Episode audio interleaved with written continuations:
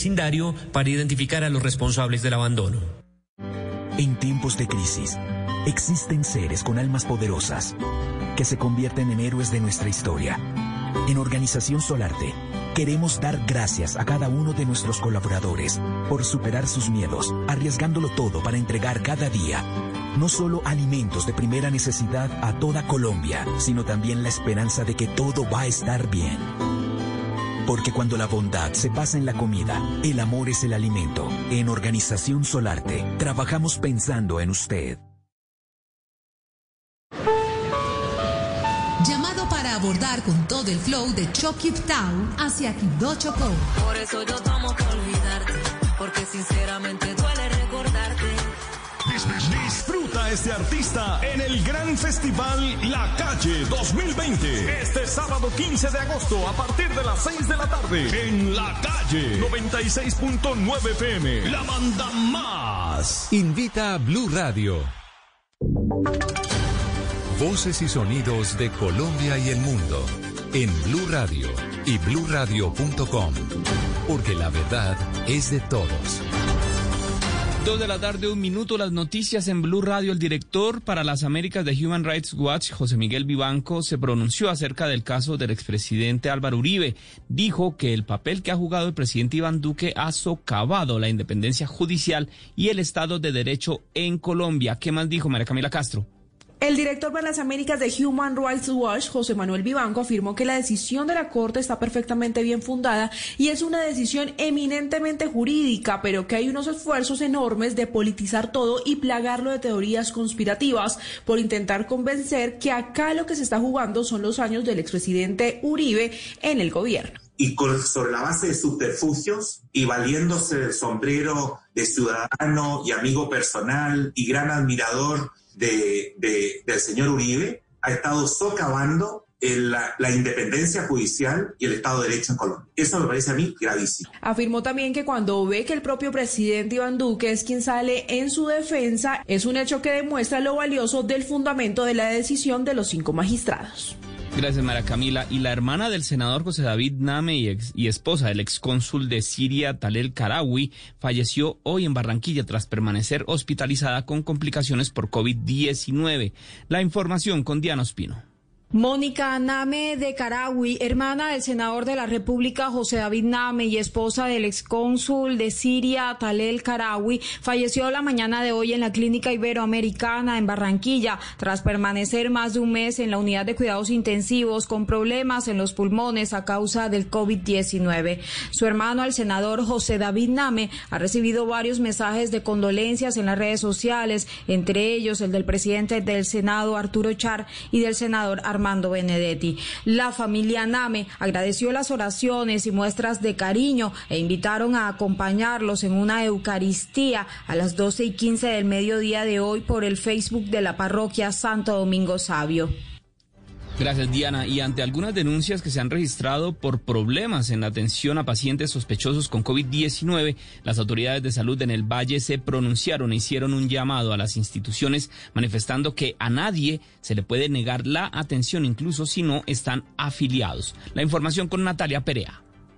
Así es, pues estaban registrando denuncias por parte de la comunidad por barreras para ser atendidos en el sistema de salud, principalmente por no estar afiliados. Sin embargo, el gobierno departamental anunció que todos, sin excepción, que tengan síntomas por COVID-19 deben ser atendidos y a ningún vallecaucano se le debería negar la atención en este momento. María Cristina Lesmes, secretaria de Salud del Valle. Si usted tiene sintomatología respiratoria y no tiene un CISBEN, acérquese a cualquiera de las empresas sociales del Estado de la ciudad de Cali o del municipio donde usted reside. No hay en este instante barrera para la atención de nadie. Con seguridad social, sin seguridad social, le hacemos la prueba a quien tenemos que hacérsela, no a quien lo desean. De igual forma, las autoridades de salud en el Valle insisten en que la prueba por COVID-19 se debe hacer si es necesario. Es decir, los asintomáticos que no han tenido ningún contacto no necesitan prueba. Tampoco quienes conviven con una persona positiva por COVID, pues ya son un grupo familiar catalogado como positivo y todos deberán realizar cuarentena.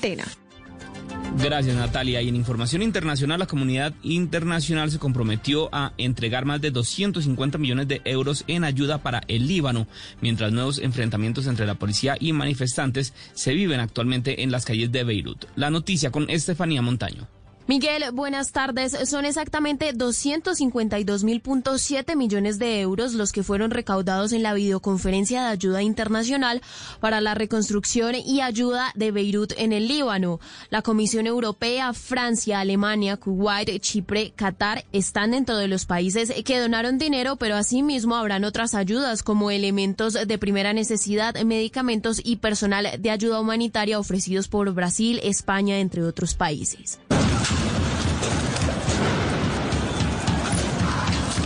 Miles de personas también se concentran hoy por segundo día consecutivo en la Plaza de los Mártires en el centro de Beirut. Los agentes responden con gases lacrimógenos contra estos manifestantes quienes lanzan piedras, pero las fuerzas de seguridad ya han señalado que no aceptarán que sus miembros se vean expuestos al aumento de los disturbios y los ataques continuados. Según un equipo de bomberos españoles, el retraso en el inicio de las operaciones de rescate de las personas que están bajo los escombros tras la explosión en el puerto de Beirut ha sido por causa de todos los protocolos que el Ministerio de Salud libanés ha impuesto por la pandemia del coronavirus.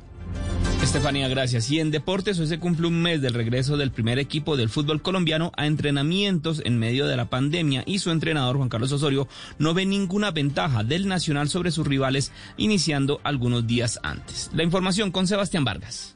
Miguel Oyentes, con el 30 de agosto como fecha tentativa del regreso del fútbol profesional colombiano, Atlético Nacional ya cumple hoy un mes de entrenamientos individuales en su sede deportiva. Fue el primer equipo en hacerlo y luego de 30 días, su entrenador Juan Carlos Osorio no ve que se pueda sacar una ventaja deportiva sin entrenar con el grupo completo. No, yo no creo que le estemos sacando ventaja a nadie. Me parece que todos los equipos de alguna manera han venido entrenando unos de pronto respetando los protocolos o el protocolo más que otros, pero en términos generales, a no ser que alguien se arriesgue a entrenar de la manera como lo hacíamos antes de la pandemia, con libertad absoluta al contacto, yo creería que es imposible sacarle ventaja a otros equipos. Según el cronograma del protocolo del fútbol colombiano que aprobó el Ministerio de Salud, desde el próximo jueves se deberían iniciar los entrenamientos grupales. Noticias contra reloj en Blue Radio. Dos de la tarde, siete minutos, las noticias contra reloj en Blue Radio. La noticia en desarrollo. El presidente de Bielorrusia, Alexander Lukashenko, fue reelegido hoy en los comicios presidenciales con un 79,7% de los votos, según los primeros sondeos a boca de urna. La cifra, Cuba confirmó hoy 65 nuevos casos de COVID-19, la cifra más alta de los últimos tres meses, con La Habana en retroceso en el control de la pandemia debido a brotes y crecimientos de contagios, por lo que las autoridades ordenaron el retorno a las medidas epidemiológicas más restrictivas. Y quedamos atentos a la policía española que investiga la convocatoria de una acampada multitudinaria en una playa de la isla de Tenerife, en las Islas Canarias, que tenía como objetivo, según ellos, difundir el coronavirus. Son las 2 de la tarde, 8 minutos. La ampliación de estas noticias en blurradio.com. Continúen con Mesa Blue.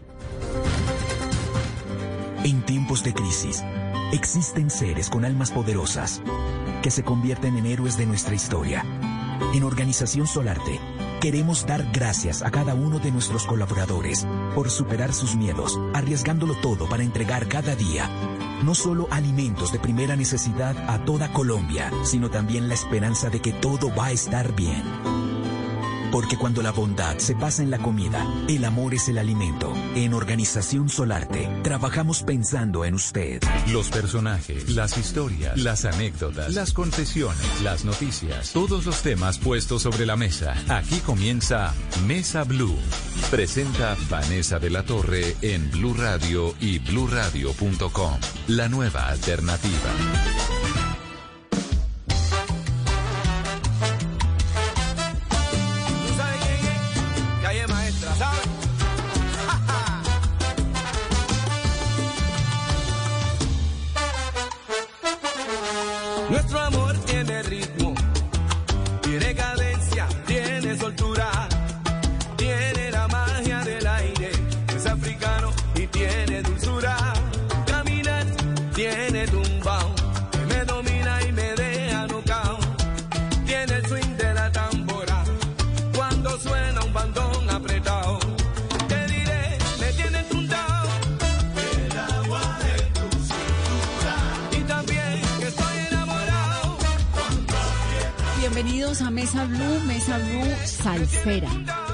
Cuando tenía 11 años, José Aguirre se apasionó por la música y aprendió tanto que terminó volviéndose una institución. Es hijo de caldenses, pero llegó a Cali, procedente del eje cafetero en 1988 y allá con ese ritmo musical, con esa mezcla de los sabores del Pacífico, terminó siendo el director musical de la reconocidísima orquesta del Grupo Nietzsche de Jairo Varela en la época en que el Grupo Nietzsche era el Grupo Nietzsche. Todavía lo sigue siendo, pero estos eran sus inicios. José Aguirre es músico, es productor, es trompetista, es un compositor, es el actual director de Calle Maestra del Grupo Nietzsche, de la Cali Big Band, de Jazz Trompeta y de Quema. Y lo saludamos con esto, que es salsa.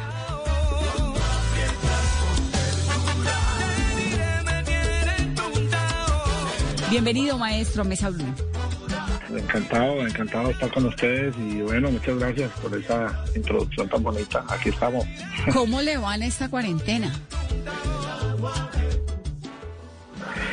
Me va bien, me va bien, buscando todas estas nuevas formas de, trabajar, eh, esta realidad que, que nos, nos, enfrentó así de, como medida de choque y contento trabajando en eso, un poco preocupado con la situación, pero esperando que sea pronto la normalización de la vida y que se pierdan las menos vidas posibles. Sí, cuidándonos todos. Maestro, usted está lanzando Calle Maestra, eh, está lanzando A Golpe de Marea, ¿no? Que es el primer sencillo de un álbum que se llama Back to the Great Sound, de regreso al gran sonido. ¿Qué es eso que usted llama el gran sonido? Bueno, eh, esta es una producción en la que yo busco retomar sonidos, características esenciales de este género de la salsa.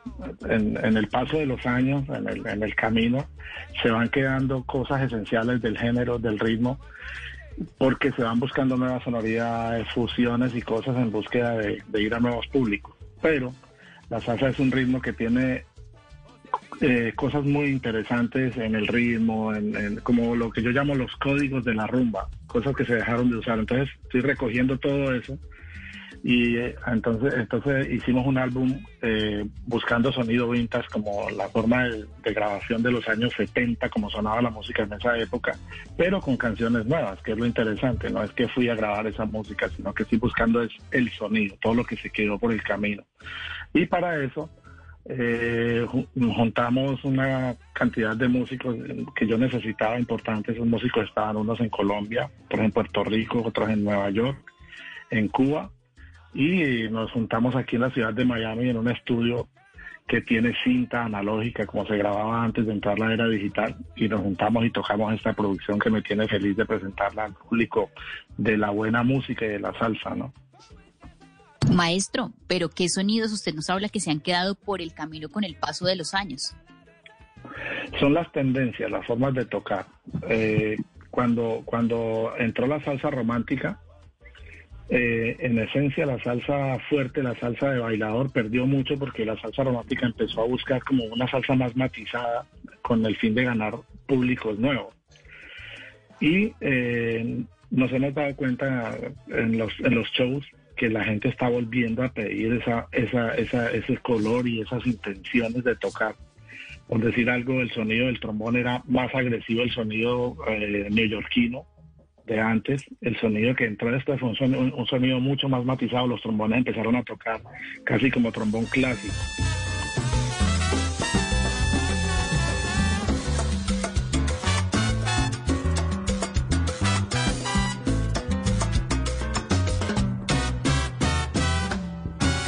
De igual manera la forma de, de, los tumbados del piano, todo eso se puso como más light.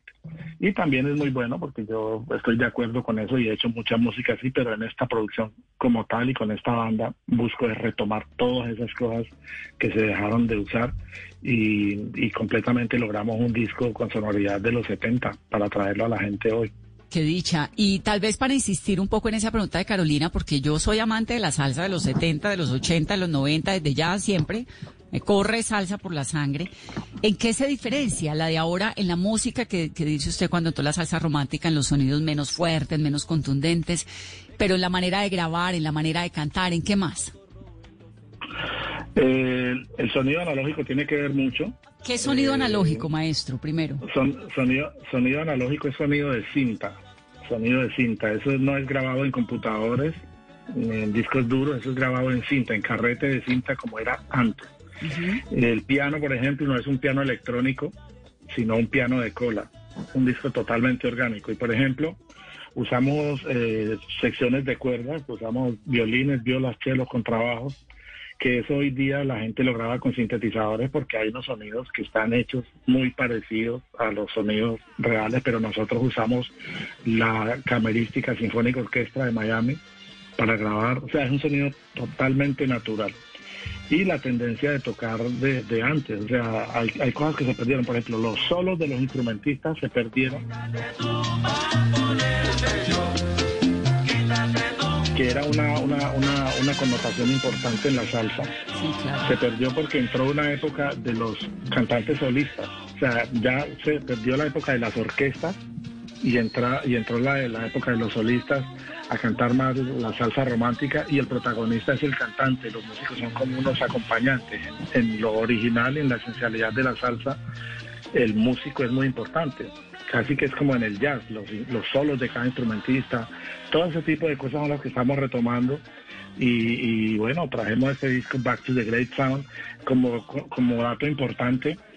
eh, el diseño de la portada del, del- del disco lo hizo Easy Sanabria, que era el que diseñaba las carátulas de Fanny All Star. Él era el que diseñaba todas las carátulas de los discos de Celia Cruz, de, de Johnny Pacheco, de Héctor Lavoe. Lo buscamos, lo encontramos, vive en Tampa y nos hizo el diseño de esta carátula. Qué y belleza. también pa- para el sonido eh, usamos tres ingenieros muy importantes. Uno es John Fausti, que era el ingeniero de Fania también, el que mezclaba toda la música de estos artistas que te acabo de decir. Y eh, Rolando Alejandro, un, un- un- ingeniero de Puerto Rico súper, que es el que graba hoy día Gilberto Santa Rosa, graba Víctor Manuel, bueno, mucha gente importante en Puerto Rico. Y de Colombia está Julio Franco, que es un ingeniero que trabaja conmigo hace muchos años y conoce el sonido de lo que a mí me gusta. Y bueno, logramos una, una, una simbiosis interesante entre lo que es la música que sucede en Colombia, Puerto Rico, Nueva York, Cuba y eh, y bueno, lo grabamos en Miami. Maestro, ¿cómo hicieron para grabarlo? Eh, ¿Cuándo lo grabaron? Me refiero a las circunstancias del mundo ahora, ¿no? Ah, ok, antes de que arrancara todo esto.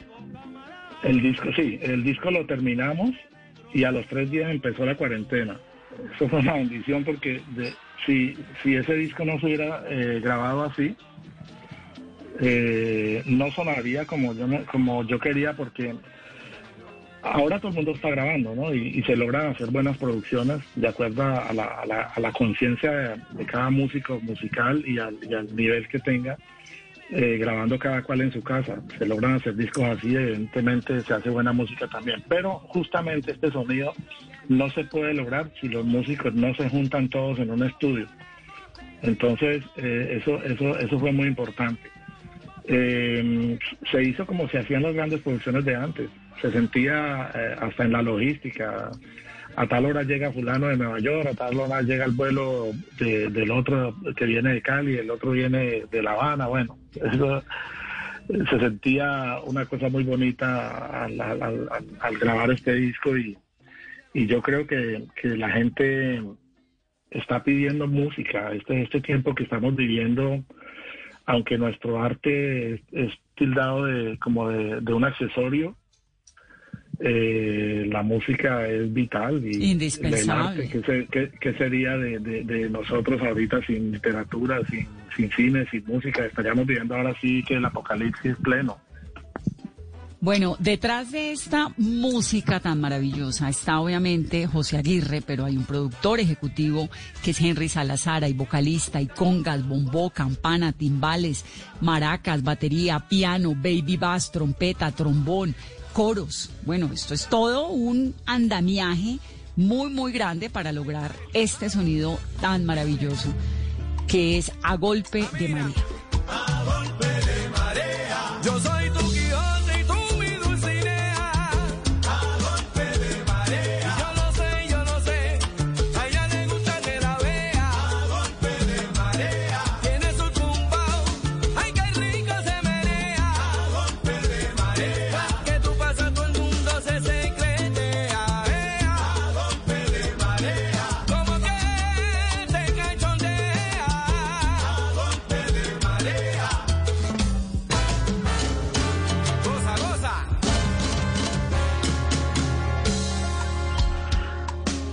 Salazar, hicimos la sociedad.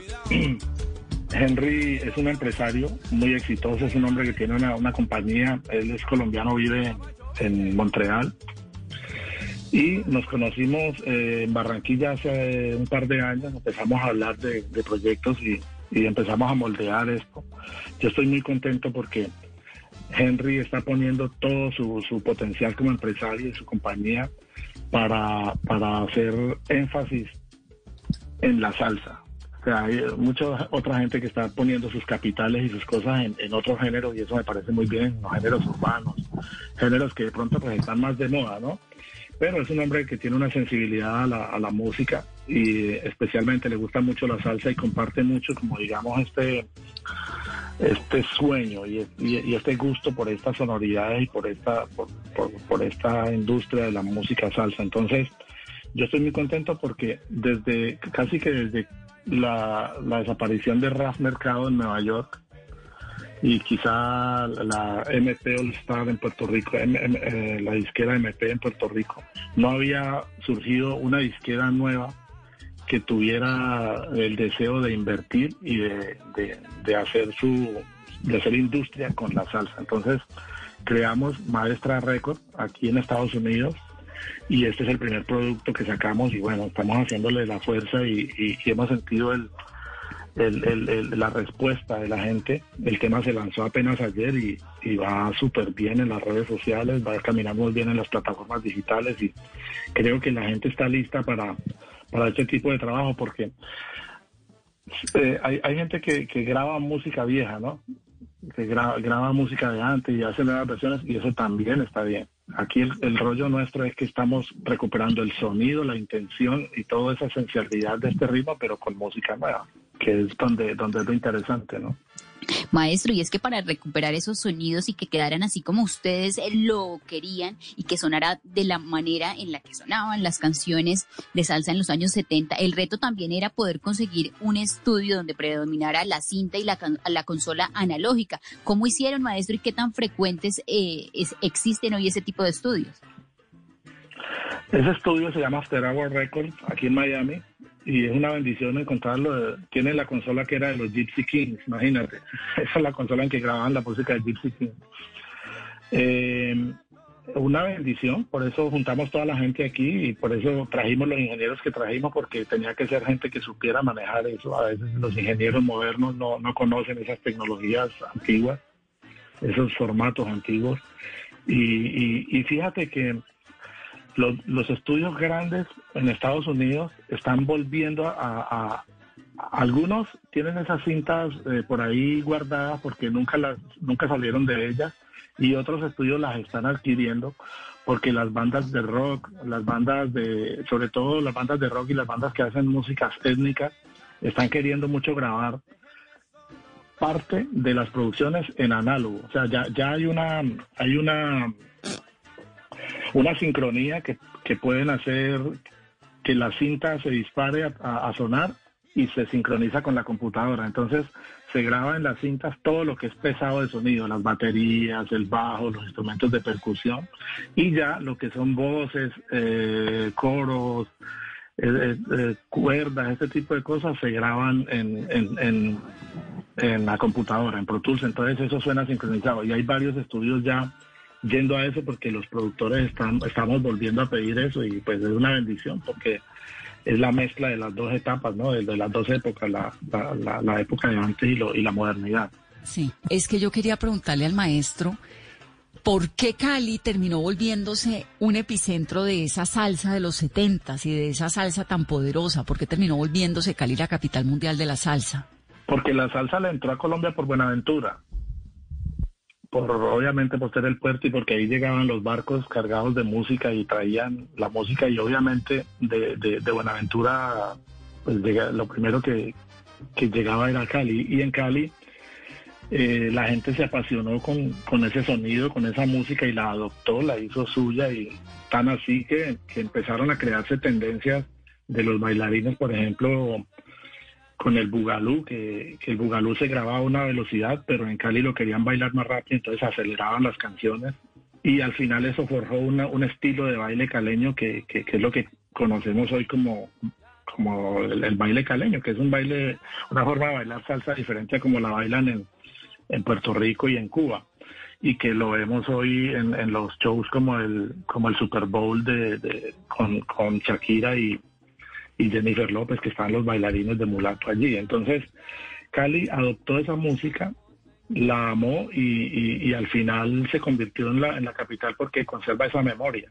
Cali la industria la industria salsera en Cali es impresionante. Tú ves las orquestas que hay, hay unas tendencias que no hay en ninguna parte, como la cantidad de orquestas de mujeres, los bailarines, los diseñadores de, de, de, todos los vestuarios, los shows como Delirio, como Ensálzate, los escritores, los melómanos y coleccionistas, o sea, todo eso hizo que, que, que, obviamente se, se, ganara la capital, la, ese título de la capital mundial de la salsa, porque eso no lo hay en ninguna otra parte.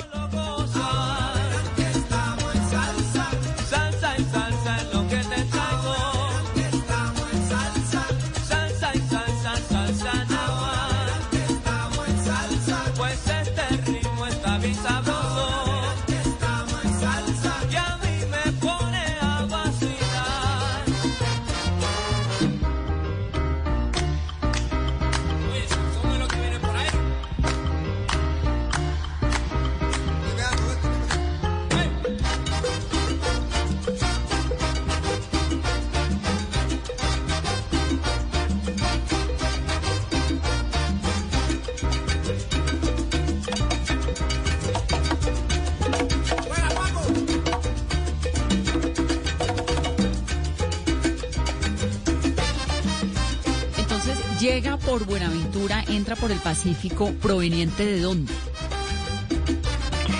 De Puerto Rico y de, de Cuba y de Nueva York. ¿Y por qué? Bueno, lo de Puerto Rico y Cuba es entendible porque es una cosa caribeña, pero ¿en qué momento termina Puerto Rico, Nueva York jugando en este escenario de la salsa un rol tan importante? imagínate, es súper importante Nueva York porque en Nueva York convergían todos los músicos afrocubanos los músicos puertorriqueños y se da esa tendencia tan fuerte de la música eh, con, bandas como, como Tito Rodríguez, por ejemplo, que, tenía esa big band, Machito, estaba la big band de Mario Bauzá, estaba, bueno, Tito Puente. Toda esa gente empezó a crear esa, esa música y se empezaron a juntar. Todos se fueron de Cuba para Nueva York, ¿no? Sí, claro, porque Nueva York, por, ser esa capital tan inmensa, ahí convergían músicos de todas partes. Entonces, justamente en Nueva York fue que le vinieron a poner el, título de salsa al, género, porque, porque esto es música cubana, ¿no? O sea, esto es el, son, la guaracha, el bolero, el guaguancó, todos esos ritmos que son cubanos pero en Nueva York, cuando empezaron a, tocar en conciertos y todo eso, y a, sacar los discos, no querían como diferenciar, esto es guaracha, esto, esto es guaguancó, esto es rumba. Entonces a todo eso le pusieron un, nombre, un título que es, esto es salsa. Que hay mucha gente que no está de acuerdo con eso, sobre todo en Cuba, hay gente que dice, oye, pero salsa eso no existe, eso es son, cada ritmo hay que diferenciarlo, pero pues yo entiendo que que la gente a nivel industrial quería cobijar todo eso bajo un solo techo y le pusieron salsa. Entonces, ahí se dio una, una tendencia muy interesante que cambió de cómo la música la tocaban en Cuba porque, porque ya era un encuentro de músicos de muchas partes. Entonces entraron los músicos del jazz a poner la armonía del jazz y los fraseos del jazz en los metales y todo eso. Entró el ritmo obviamente cubano, afrocubano, y eh, entró la parte clásica porque empezaron a, tener participación allí músicos de, orquestas sinfónicas y, eso se evidencia en grabaciones como, como El Cantante, Víctor Lavoe, que hay unas secciones de cuerdas lindísimas.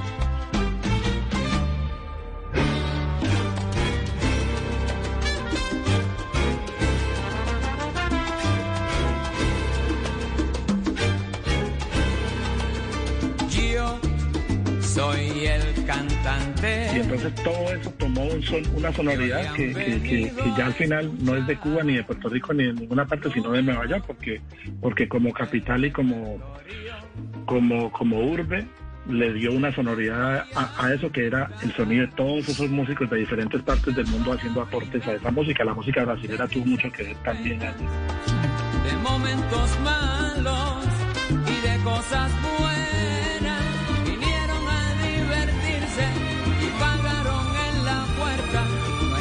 para tristezas, vamos cantante comienza.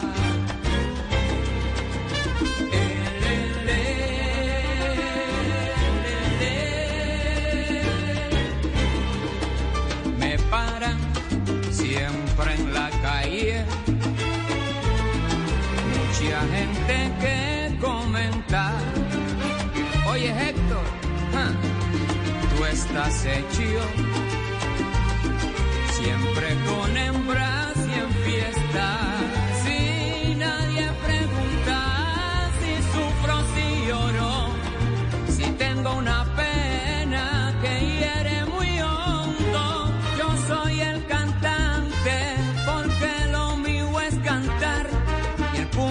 paga para poderme escuchar.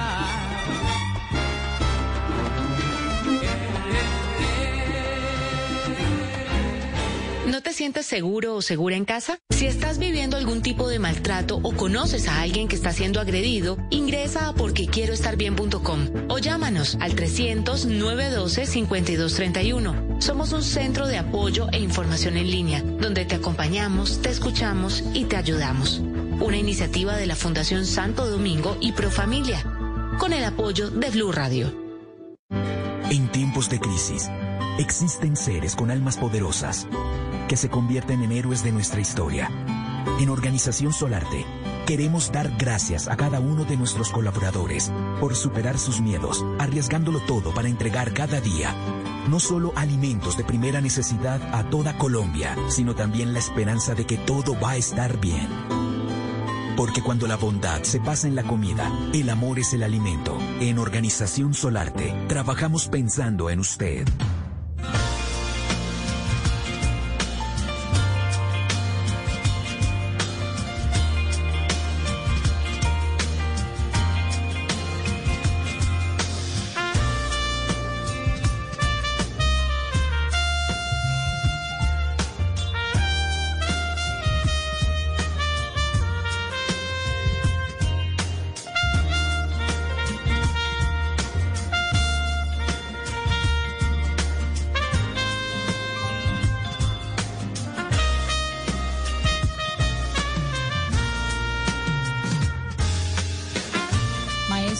Decíamos al comienzo de este programa que usted a los 11 años ya estaba metido en la salsa. ¿Por qué? En la música. ¿Cuál es la historia suya?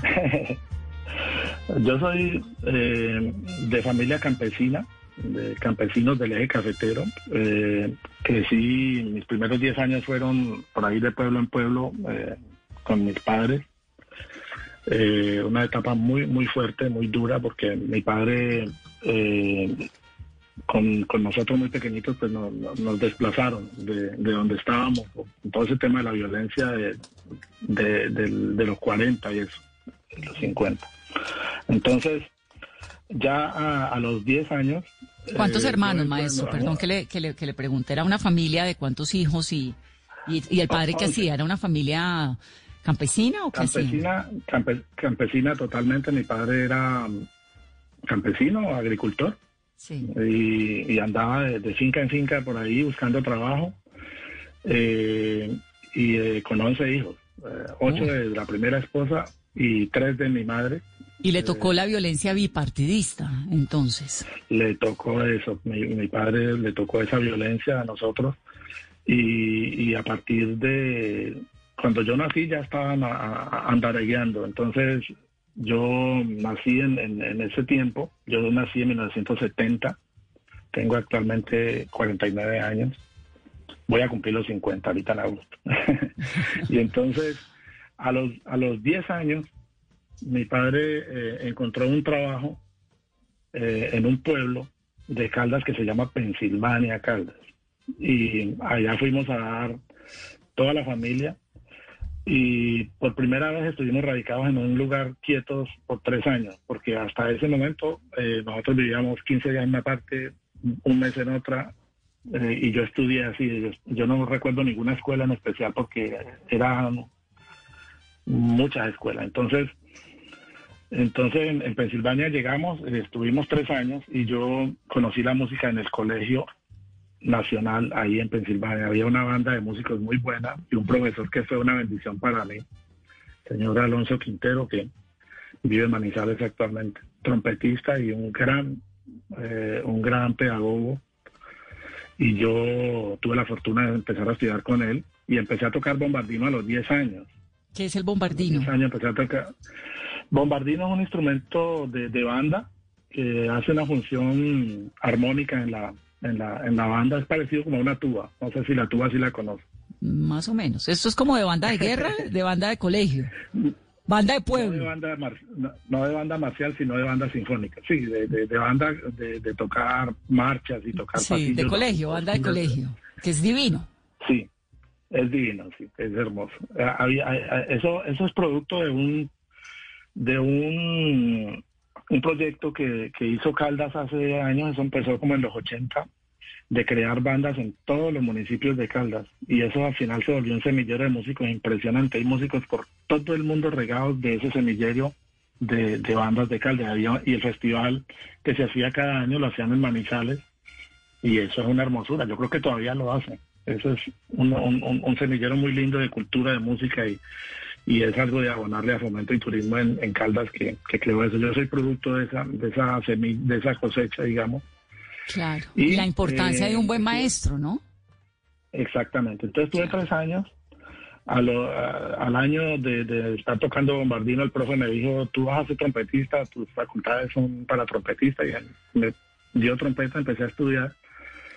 Y eh, con él empecé a estudiar las primeras cosas de armonía tradicional, empecé a, a escribir arreglos y a, armonizar para la banda y eso pues a la postre fue súper importante para mí. Ya después cuando me fui de ahí, me fui a vivir a Pereira y empieza ya mi carrera, digamos, con orquestas y a tocar música tropical y me junté con melómanos, gente que le gustaba mucho la salsa, entonces ahí ya entro en ese mundo y ahí es donde decido, no, yo me tengo que ir para Cali porque quiero ir a buscar la, la, la música africana y allá es donde están los afrodescendientes más destacados para mí y quería conocer a Jairo Varela, Alexi Lozano, Andrés Diáfara, todos esos músicos que Ya, admiraba. ya en esa época Jairo Varela, ¿era Jairo Varela? Jairo Varela ya tenía Nietzsche y, y Nietzsche era, claro, estaba muy fuerte, era los 80 y Jairo estaba, pues ya, ya había grabado Cali Pachanguero, ya sí, claro, ya. Ah, no, ya era- Nietzsche era Nietzsche, ya con Cali Pachanguero ya era Nietzsche. Sí, Ni- Nietzsche grabó eh, Cali Pachanguero en el 85, 84, 85, más o menos la época que te estoy diciendo yo. Entonces, claro, eso era como una inspiración para mí, un modelo a seguir y yo quería ir a buscar esa gente. Había gente que me decía, si, si querés salir adelante, tenés que irte más bien para Medellín, porque Medellín era la... Medellín era la, la, la, la capital de grabación. Toda la música que se consumía en Latinoamérica tropical se grababa en Medellín.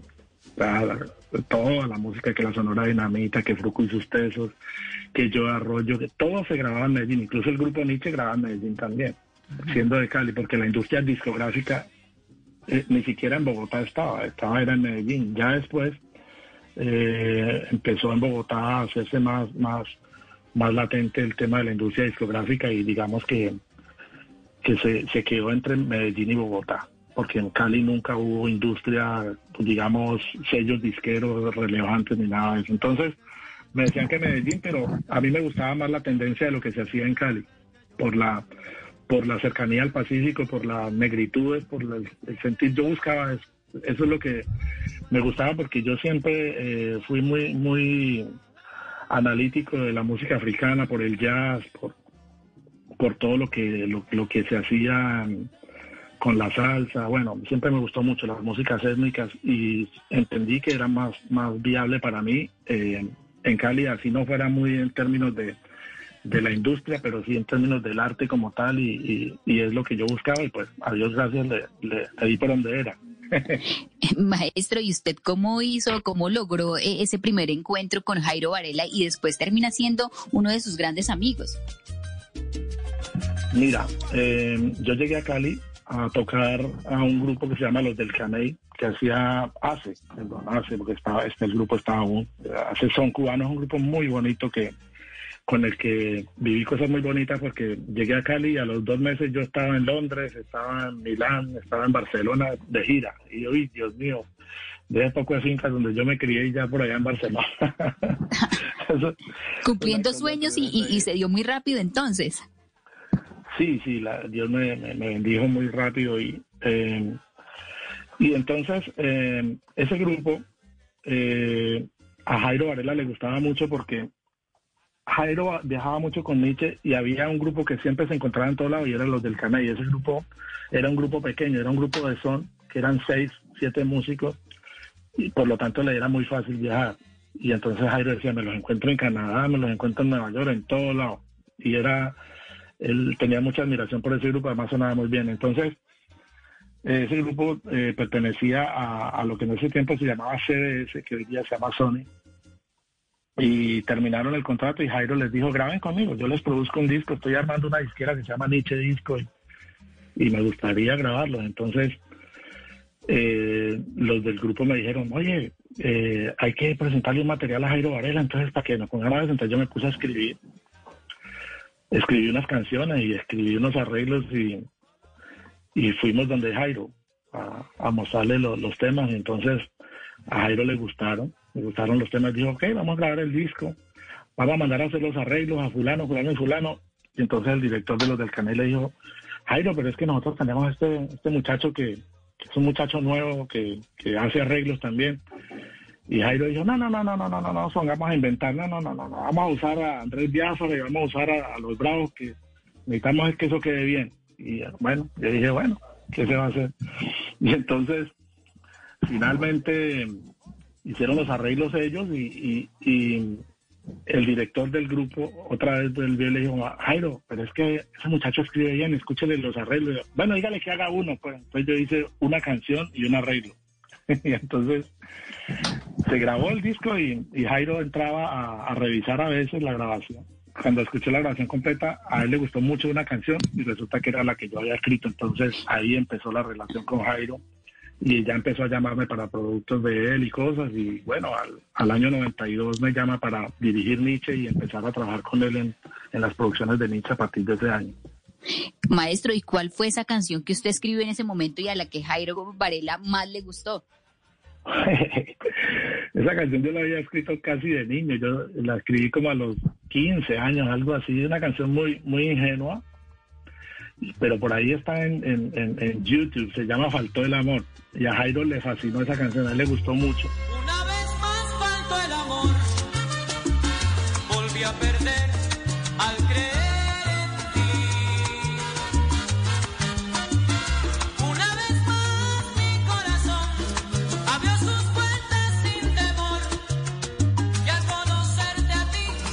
cuando, cuando estaba oyendo el material, él se detuvo en esa canción y dijo, esta canción es el hit del álbum, este es el tema. ¿Y quién hizo eso? Entonces el director del grupo le dijo, ese es el pelado que yo le dije. Entonces ahí se dio, ahí me mandó a llamar y bueno, empecé a hacer cosas para proyectos de él, la Suprema Corte, cosas de bandas que él producía. Y, ya, bueno, se dio el nexo y, yo estaba ya en ese entonces, eh, cuando él me llamó para mí, que había estado un año tocando con Guayacán y fue un periodo bonito también con Guayacán, con Alexis Lozano que viví y ya al año de eso eh, me voy al grupo Nietzsche como arreglista, como director, trompetista. Y, la verdad, y, la verdad, ¿cuál era mejor, el grupo Nietzsche o Guayacán? Mira, eh, yo, yo admiro profundamente a Alexis y a Nino y siempre he respetado mucho la música que Guayacán hace, además porque yo he grabado muchos álbumes de ellos como trompetista. Eh, pero yo tenía una admiración especial por Jairo Varela y la música que hacía Jairo y cómo afrontaba la música. Entonces, yo estaba en Guayacán y cuando Jairo me llama para el grupo Nietzsche, yo no lo pensé. Sí fui y hablé con, con Nino y Alessi y les agradecí mucho porque ellos se portaron supremamente bien conmigo y viví cosas muy bonitas con Guayacán. Y, y les dije que iba a dar un paso más en mi vida y además en Guayacán era un trompetista porque en Guayacán la música la escribe Alexis, las canciones las hace Nino y los y los las producciones las hacen ellos. En Nietzsche iba a entrar como, como productor, como arreglista y, a dirigir la banda en vivo, ¿no? Entonces, eh, aparte de eso, como iba a tener más cargo y más cosas, Jairo pues me, me, iba a pagar un, un dinero que me, me pareció muy loco que me lo fuera a ganar yo ya en la vida y bueno, me dio cosas muy bonitas esa, esa época y, lo viví con, con, mucha intensidad. La verdad ha sido, fue muy bonito. Es que esta era la época del mano a mano de Nietzsche Guayacán, donde las dos orquestas pues eran las más poderosas del país. Era una época maravillosa. Maestro, pero usted ha estado, además de Nietzsche Guayacán, con César Mora, con la India, con Yuri Buenaventura, ha estado con, bueno, Diego El Cigala, que estuvimos hablando con él aquí la semana pasada, con Talía, con un montón de gente, con Mark Anthony. ¿Qué nos puede contar de todas esas historias? ¿Cómo es trabajar con Mark Anthony, por ejemplo? ¿Mark Anthony es un monstruo de la música, así como parece? Sí, no, es una bendición. Mira, eh, yo he trabajado con todos esos artistas. La vida me ha dado las oportunidades más lindas y trabajar con Mark, eh, yo he estado en producciones de Mark, como he estado también en conciertos, eh, tocando con, su banda.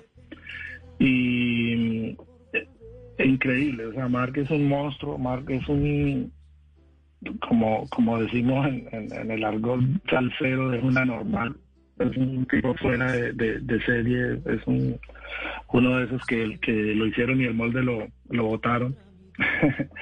y lo admiro demasiado como artista, como, lo que es y como persona. Es un tipo muy querido, es una persona muy querida, muy amable. muy talentoso. Y cada vez que, sí, es impresionante. Y cada vez que haya algún llamado de parte de él, o de parte de Sergio George, que es su productor y es el que me da la oportunidad a mí de, llegar a esos artistas como, como como la India, como Tito Nieves, a todos llegué por, por Sergio George, que es una bendición para los colombianos además porque es el, el, hombre que nos ha dado oportunidades a muchos músicos y productores colombianos de, acceder a esa gran industria de la música aquí en los Estados Unidos. Entonces, muy valioso, muy importante. Entonces, eh, cada vez que surge una oportunidad, un llamado, pues uno deja lo que sea por estar ahí porque son productos muy, muy, muy importantes y, se viven cosas muy bonitas en esas grabaciones. Conocer a Diego El Cigala, por ejemplo. No, me muero, ese sí me parece también el personaje. Lo hablamos con él aquí la semana eh, pasada a propósito del disco mexicano que acaba de lanzar y la verdad es que ha sido siempre tan generoso con nosotros. Cuando vino al concierto estuvimos con él, eh, bueno, nos, nos fascina. Y él cuando él, él hizo contigo la salsa, ¿no? Porque él metió Indestructible, fue su salsa. Sí, eh, me llaman de la compañía para, para producir a Diego El Cigala, yo no lo podía creer porque yo he sido muy fanático, bueno, yo soy muy fanático de, las músicas étnicas y dentro de las cosas que me gusta escuchar mucho, mucho, mucho es el flamenco. Yo soy loco con camarón y me gusta mucho y, bueno, soy un fanático así furibundo de, la música brasileña también, de, de, de la música africana. Y cuando me hablan de, producir a Diego, yo digo, wow, Dios santo, qué cosa más impresionante. Entonces, claro, eh, me doy a la tarea de hacerlo. Y hoy día tengo una amistad con Diego que es impresionante, hablamos casi todos los días. Eh, tenemos una, amistad entrañable y ahora vamos a emprender un, proyecto un proyecto nuevo porque se va a hacer un álbum con Omar Portuondo por los 90 años de Omara. Uy, qué belleza. Y eso es una hermosura, eso es de lo bello de la vida. Entonces, eh, yo voy a trabajar en esa producción. ¿Qué hace, maestro, exactamente un director musical? ¿Usted qué hace? ¿Cuál es el trabajo suyo? Pues obviamente es músico, obviamente tiene un oído privilegiado y un talento innato, por lo que nos ha venido contando, pero ¿qué hace en el trabajo? En la orquesta. Escribe la música, visiona para dónde va eso, y orquesta, hace todo lo que los músicos tienen que hacer y le dice al, cantante vas por aquí, vas por aquí, uno diseña todo, uno es el arquitecto de un disco, que arma todo, obviamente, eh, por ejemplo, en este trabajo que se va a hacer con Diego y con, con Omara, eh, hay que sentarse a hablar con los dos artistas y, y llegar a acuerdos, qué es lo que quieren, para dónde cuál es el rollo y, pero lo que pasa es que cuando un artista de esos lo llama uno ya sabe para dónde va voy a llamar a este tipo porque este es el que tiene el sonido que yo busco, este es el que tiene las cosas que yo quiero. Entonces, eh, ese es el, el, trabajo de uno como productor. Ya este, estamos eh, por empezar a trabajar en ese, en ese disco. Estoy, bueno, eh, siempre productivo haciendo cosas. Eh, hay un, hay un, una disquera en África que se llama Luz África, que es una de las disqueras con las que más me ha gustado trabajar porque, como su marca lo dice, es una disquera africana de Cabo Verde yo conocí a José da Silva, que es el, dueño de esa disquera, lo conocí en La Habana en el año 2009. Yo estaba produciendo un disco para Yuri Buenaventura en, en, La Habana. Y, y, José da Silva estaba allí, nos conocimos y después de eso empecé a trabajar para José da Silva en proyectos de sus artistas. Le hice, le hice un álbum para, para Cesárea Évora, que eso es de las cosas más grandes que he hecho en mi carrera. Divina, divina. La divinidad, la, divinidad de Cesárea. Eh, le he hecho cantidad de productos para bandas de él de Senegal, artistas de artistas de, las Antillas aquí, Martinica, de, de todas esas, esas islas que hablan francés que tienen productos como el souk y esa, esa conexión, maestro, de la música africana con la música brasilera, con la salsa, por supuesto, ¿cómo se dio? ¿Cómo eso, eso lo trajo qué? ¿La esclavitud? ¿Esos sonidos del África, sí, no? Claro, claro. ¿Y cómo sobrevivieron a la represión de la colonia? Ahí está lo, ahí está lo lindo, porque trataron de matarles, les mataron su religión, les mataron, les querían matar toda su cultura, les, les aplastaron su vida pero eso es tan fuerte que, que como quiera ellos se comunicaban y con su, imagínate que con, con sus toques de tambores se hablaban a, a, la distancia y, los blancos quedaban locos, no podían entender qué se estaban diciendo. Esa, es, la, belleza de eso, eso no lo aplasta nadie. Y por más que, que trataron, eh, esas músicas prevalecieron y por más que los separaron y los segregaron, esas músicas, esa, historia es muy linda, lo que pasó con, con, la, llegada de los, de los africanos a Cuba, a Puerto Rico, a, a, República Dominicana, a Brasil, a Colombia. Colombia tiene una presencia afrodescendiente muy, muy grande porque, porque Cartagena era uno de los principales puertos eh, esclavistas, pues donde llegaban esos barcos provenientes de África. Exacto, entonces toda esa historia está muy muy bien muy bien narrada en, los libros de Manuel Zapata Olivella que, los estoy leyendo todos porque hay una información fantástica y, muy sentida. Eso es una belleza. Entonces claro todo eso vino a forjar todo esto y, y se encuentra uno con historias por ejemplo como como la habanera que es un un ritmo que se crea en Cuba por, por, los africanos y ya el encuentro con, con los indios taínos y lo, lo, lo, lo, que convergía en Cuba, que al final eso se exporta a Europa y entonces tú oyes en, en obras como en obras de Ravel, de, de y de los grandes escritores clásicos, incluyendo La Habanera. Y en los barcos se llevan eh, eh, eh, todo esa, ese, por la misma esclavitud empieza a regarse todo eso por, por Latinoamérica y eso viene a dar origen a lo que es la milonga y posteriormente al tango. O sea, todo eso viene de la misma parte, o africano. Ah, qué belleza. O sea que la milonga y, la, y, la, y el tango tienen origen también africano. Mira, eso es habanera, pero eso es milonga. Lo empezaron a bailar distinto, le dieron otras cosas, pero, pero eso va a, crear unas cosas impresionantes y la historia es lindísima, vale la pena eh, indagar sobre todo eso porque, y hoy día con esto que, que esta revuelta racial y todo lo que pasa con justa razón, porque es que ya es demasiado, pues ya, ya, ya, ya, y, como decía alguien, no recuerdo quién en estos días, el mundo tiene mucha suerte de que los afrodescendientes no quieran venganza, simplemente igualdad. Eh, hay mucho por investigar, la, influencia del jazz, los primeros, eh, los primeros escritores, William Grant Steele, eh, el primero que lo dejaron hacer música sinfónica y el primero que pudo dirigir una sinfónica de primer nivel en Estados Unidos. Entonces ya uno oye la música clásica con la tendencia del blues y es una hermosura. Eso, eso es un bálsamo a los oídos. Sí. es que la presencia de la raza negra, pues en el jazz también, ¿no? En todo, tan poderosa. la historia del tambor me encanta. Alguna vez Yuri Buenaventura nos lo contó en este programa, que era así, se iban comunicando con un tambor y eso, pues imagínense, enloquecía a cualquier capataz que no entendía qué era lo que esta gente estaba diciendo a punta de tambores, ¿no? Sí, total, una, una, una hermosura. Con Yuri hemos vivido muchas cosas. Sabe que yo soy el productor de toda la música de Yuri Buenaventura. Sí, claro.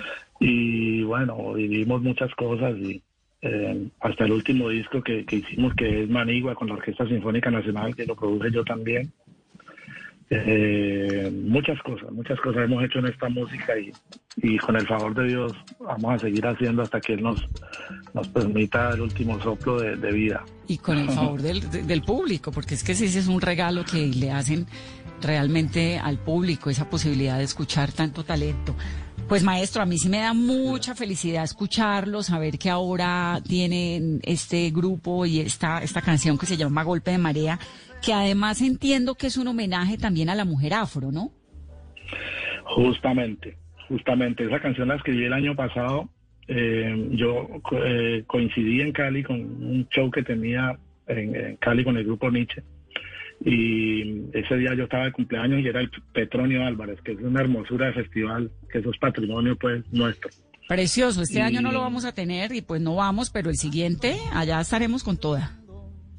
Esperemos que, que, que, que, todo eso nos vuelva a, alegrar la vida porque lo necesitamos. Y salí de ahí, nos fuimos a un bar en Cali a tomarnos una cerveza y vi una, una muchacha afrodescendiente divina bailando que me dieron ganas de escribir la canción porque la mujer afro, eh, como camina, como se mueve, como habla, como todo. Entonces es, es un homenaje a la mujer afro y, y está incluido en este álbum. Es una, muy, muy linda canción y es Calle Maestra, eh, una banda de salsa con, con el sonido de antes, pero con música nueva. Me encanta. Y ese sonido que es de lo que hablábamos al comienzo de esta entrevista, pues evoca esa época floreciente de la salsa neoyorquina con Héctor Lavoe, con Cheo Feliciano. Hoy Calle Maestra está tratando de hacer eso, de rescatarlo para el oído de los que nos gusta la buena música. Maestro, me queda una pregunta. Usted actualmente es el director de Calle Maestra, del grupo Nietzsche, de la Cali Big Band, de Jazz Trompeta, de Quema. Está produciendo siempre con Yuri. Está haciendo lo que nos estaba contando ahora con, Cesárea Évora, con el Cigala. ¿A qué horas hace todo esto? ¿Cómo le rinde la vida? Sí, yo, yo soy, yo soy un apasionado de esto. Antes que cualquier cosa, eh, vibro con lo que hago.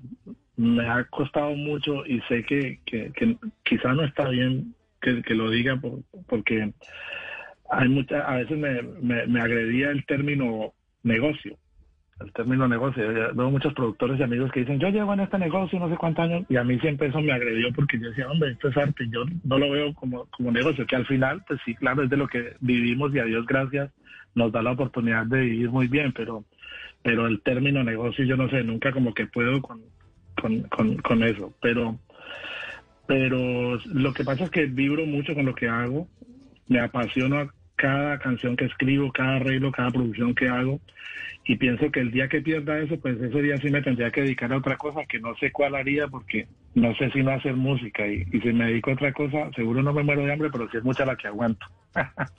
no, eso no va a pasar porque es que uno con semejante pasión y con semejante talento, maestro, le queda mucho tiempo. Además me sorprende lo joven que es, tiene 50 años y semejante carrera tan grande, ¿no? 49, 49. 49. Dígame una cosa, ¿quién le falta? Si usted tuviera que escoger ahora, decir, mire, yo quiero trabajar con esta persona, ¿quién sería? ¿Quién es muy grande de la salsa ahora que, que usted quisiera tener en su, en su ADMECUM? Eh, bueno, es que a Dios gracias, como hemos podido estar con, con, yo he trabajado con Oscar de León, con El Canario, con Cheo Feliciano, tuve la oportunidad de, grabar. con más, bueno, yo lo que creo es que, que, que la salsa va a seguir produciendo gente grande. La gente, eh, eh, la gente debe seguir consumiendo buena salsa y no necesariamente que tenga que ser salsa vieja. O sea, se puede seguir haciendo música nueva y que sigan emergiendo nuevos nuevos representantes de la música para que el género siga adelante y le podamos dar a, la- a las nuevas generaciones mucha mucha mucha buena música. Que, que los que han estado como Mark y como los grandes la India Tito Nieves Palmieri toda gente con la que he tenido que ver sigan haciendo música pero que haya que haya gente nueva haciendo muy buena música para que para que no haya ruptura en eso, sino que haya muy buenas opciones de, de que la gente consuma buena música. ¿no? Pues maestro, nos encanta tenerlo aquí, lo escuchamos, lo seguimos escuchando, espero que podamos volver a tenerlo en este programa, hablando con usted, con el maestro José Aguirre. Gracias por estar aquí en Mesa Blue. Yo encantado. Fue una muy buena entrevista. Hace rato no era una entrevista tan chévere. bueno, menos mal, maestro. Esa punta de salsa todo ayuda. y que suene la salsa y que suene esto, que es de la calle maestra a golpe de marea.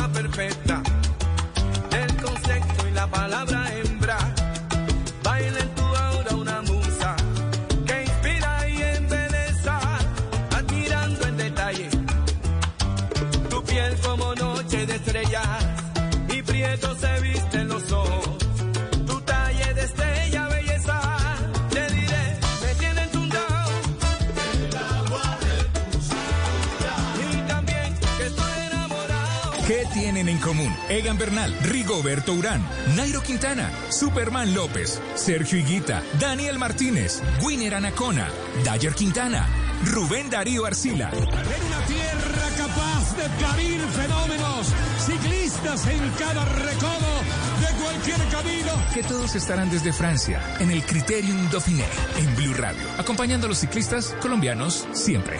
Blue Radio, la nueva alternativa. Voces y sonidos de Colombia y el mundo en Blue Radio y bluradio.com, porque la verdad es de todos. Tres de la tarde, dos minutos. Gracias por seguir conectados con Blue Radio. Les saluda Joana Galvis y junto al equipo técnico, periodístico y digital los acompañaremos con las noticias en este resto de tarde de domingo 9 de agosto. Comenzamos. La Contraloría advirtió que la implementación del acuerdo de paz es lenta en materia fiscal. El órgano de control señaló que la asignación de recursos a la reforma rural es baja y que habría un déficit de más de 54 billones adicionales. Los detalles de esta noticia los tiene Uriel Rodríguez.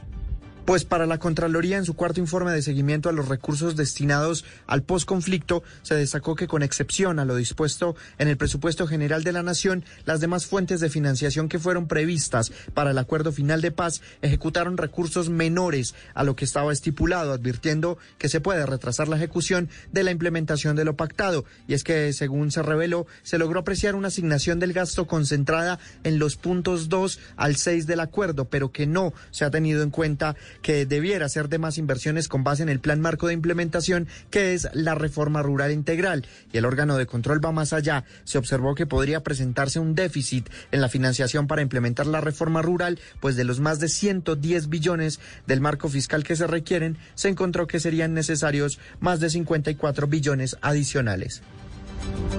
Gracias, Uriel. Y Barranquilla presentará al Ministerio de Ambiente una estrategia para combatir los incendios en el Parque Isla Salamanca. En los últimos siete años se han registrado unas 80 quemas en esta zona protegida del país, afectando la salud de los barranquilleros por contaminación del aire. Diana Ospino. Las constantes quemas en el Parque Isla de Salamanca llevaron al alcalde de Barranquilla a crear junto a otras entidades una estrategia para poner fin a estas emergencias. Se estima que desde el año 2013 hasta la fecha se han reportado por lo menos 80 quemas en este parque natural, afectando no solo la flora y la fauna, sino también la calidad del aire. Así lo confirma Ana Saltarín, jefe de la Oficina de Atención del Riesgo de Barranquilla. Empieza a afectar también el tema respiratorio, incrementa las afecciones por respiración, por este tipo de contaminación. La estrategia contempla la adquisición de equipos tecnológicos, entre ellos drones que detecten calor y conflagraciones, hacer seguimiento a manos criminales para judicializar a los responsables de las quemas, sin olvidar un trabajo social con la comunidad para que no realicen más quemas.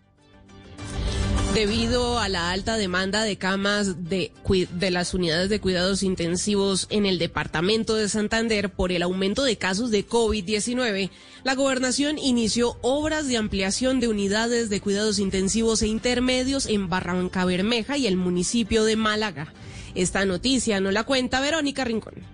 En el Hospital Regional del Magdalena Medio en Barranca Bermeja y en el Hospital del municipio de Málaga iniciaron obras de ampliación y habilitación de nuevas camas UCI. Serán 14 camas UCI y 19 de cuidados intermedios entre ambos centros asistenciales con el fin de ampliar la atención para pacientes con COVID-19. Eso debido al incremento de casos en el departamento de Santander. El secretario de Infraestructura Departamental, Jaime Rodríguez. En el Hospital de Barranca Bermeja se realizarán las ampliación de nueve nuevas UCIs. Además, también se habilitarán 11 unidades de cuidado intermedio eh, en el municipio de Málaga, cinco camas de unidades de cuidado intensivos y ocho camas de unidades de cuidado intermedio. Se espera que las obras de ampliación de la SUSI en ambos centros asistenciales estén terminadas en un mes.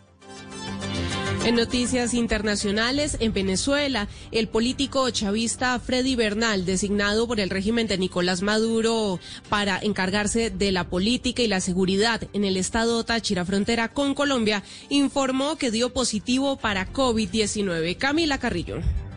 Freddy Bernal, responsable político del Estado venezolano de Táchira y figura representativa en la frontera con Colombia, informó a través de su cuenta de Twitter que es positivo para COVID. Abro comillas. Cumplo con informar que he resultado positivo para COVID-19. Como revolucionario, asumo esta batalla aferrado a Dios y a nuestro Santo Cristo de la Grita. Gracias por sus mensajes de apoyo y buenos deseos. Por siempre venceremos. Concluyó Bernal, quien desde el sábado se encontraba aislado y a la espera de los resultados.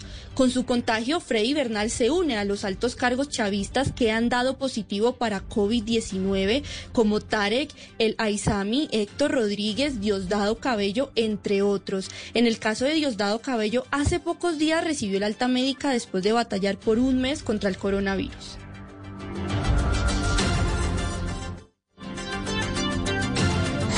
Noticias contra reloj en Blue Radio. Cuando son las 3 de la tarde y 7 minutos, la noticia en desarrollo. El Atlético de Madrid informó de dos positivos por COVID-19 sin dar a conocer sus nombres. Añade que se encuentran aislados en sus respectivos domicilios. Estos resultados se conocen después de haber sometido el sábado a pruebas PCR a todos los miembros del primer, del primer equipo y de la expedición del club a Lisboa, como exige el protocolo de la UEFA. La cifra, la cifra de desaparecidos a causa de la violencia que enfrenta El Salvador bajó en aproximadamente un 43,7% en el primer semestre de 2020. Esto en comparación con los primeros seis meses de 2019. En esta nación centroamericana se registraron 728 personas desaparecidas en el primer semestre de 2020 frente a las 1.295 que se reportaron en el mismo lapso de tiempo el año pasado. Y quedamos atentos porque el presidente de Portugal, Marcelo Rebelo de Sousa, negó que hoy esté ayudando al rey emérito Juan Carlos I a encontrar casa para instalarse en la localidad portuguesa de Cascais y defendió que el jefe de Estado luso no puede interferir en una cuestión muy específica de España. Ampliación de estas y otras noticias en blurradio.com. Continúen con el mejor análisis deportivo en Estadio Blue. Esta es Blue Radio. En Bogotá, 89.9 FM. En Medellín, 97.9 FM. En Cali, 91.5 FM. En Barranquilla, 100.1 FM. En Cartagena, 1090 AM. En Bucaramanga, 960 AM. En Pereira y el norte del Valle, 89.2 FM. En Tunja, 103.1 FM. En Villavicencio, 96.3 FM. En Armenia, 89.2 FM. En Norte